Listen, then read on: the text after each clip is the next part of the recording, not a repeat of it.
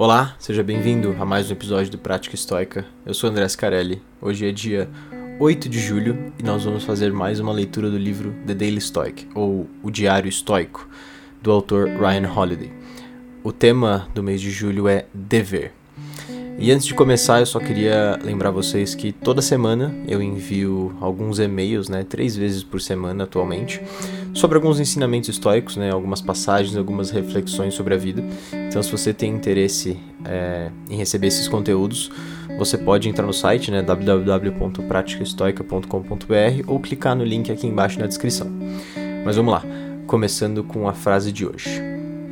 Chega dessa vida miserável e chorona Pare de fazer coisas inúteis. Por que você está incomodado? O que há de novo aqui? O que é tão confuso? Quem é o responsável? Dê uma boa olhada. Ou apenas o assunto em si?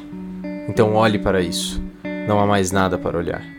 E no que diz respeito aos deuses, agora você pode tentar ser mais direto e gentil. É a mesma coisa, se você examinou essas coisas por 100 anos ou apenas 3. Marco Aurélio, Meditação.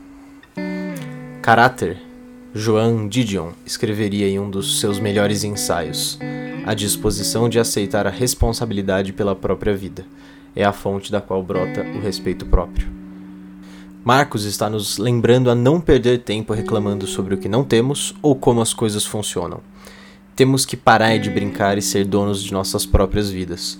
O caráter pode ser desenvolvido, e quando for, o auto-respeito surgirá mas isso significa começar a levar isso a sério. Não mais tarde, não depois de certas perguntas terem sido respondidas ou distrações resolvidas, mas agora, agora mesmo. Assumir a responsabilidade é o primeiro passo. Ficar sem esse caráter é o pior de todos os destinos. Como disse Didion em Sobre o Autorrespeito, viver sem autorrespeito é ficar acordado alguma noite, além do alcance do leite quente, da mão adormecida sobre a colcha contando os pecados da comissão e da omissão, as confianças traídas, as promessas sutilmente quebradas, os presentes irrevogavelmente desperdiçados por preguiça, covardia ou descuido. Você é muito melhor que isso. Bom, a passagem de hoje, é, confesso que me pegou em cheio, porque ela passa essa mensagem de aceitar as coisas que acontecem é, na nossa vida. Não só aceitar, mas assumir as, as responsabilidades, né? Assumir a responsabilidade pelas nossas próprias vidas. Então, às vezes a gente entra em um limbo assim que a gente não consegue sair, né? A gente fica nesse ciclo infinito de se sentir mal, de não querer acordar, de não querer fazer nada, de não querer se mexer, de achar que a vida não tá boa, de que essa fase da vida não é uma fase boa e que e ficar ansiando pelo futuro, né? E que no futuro as coisas vão melhorar e no futuro a gente vai ter mais dinheiro, a gente vai ter mais tempo livre, a gente vai poder fazer as coisas que a gente quer. E o agora, esse momento é o momento de né? É um momento desperdiçado, é um momento que vai ficar no passado e você vai lembrar e vai falar, nossa, que bom que isso passou. E é muito comum entrar nesse, nesse tipo de pensamento, né? É, é muito humano, eu diria, principalmente hoje em dia. E eu também já passei por isso e passo por isso recorrentemente, né? Eu não acho que atingir a felicidade é um estágio final, né? A gente atinge a felicidade e nunca mais sai dela. A gente sai e entra da felicidade a todo momento. Existem picos de felicidade, existem picos de tristeza. Então, na verdade, a vida é essa montanha russa a todo momento, todos os dias, e a gente só não percebe isso às vezes, né? A gente acha que a gente está buscando esse estado maravilhoso, né? Esse nirvana da felicidade, de atingir tudo aquilo que a gente quer e só ali a gente vai realmente ser feliz. Mas não é assim. E às vezes a gente esquece disso, né? Às vezes a gente esquece que às vezes pequenas coisas no dia a dia já podem trazer é, felicidade, né? Esses momentos de felicidade pra gente.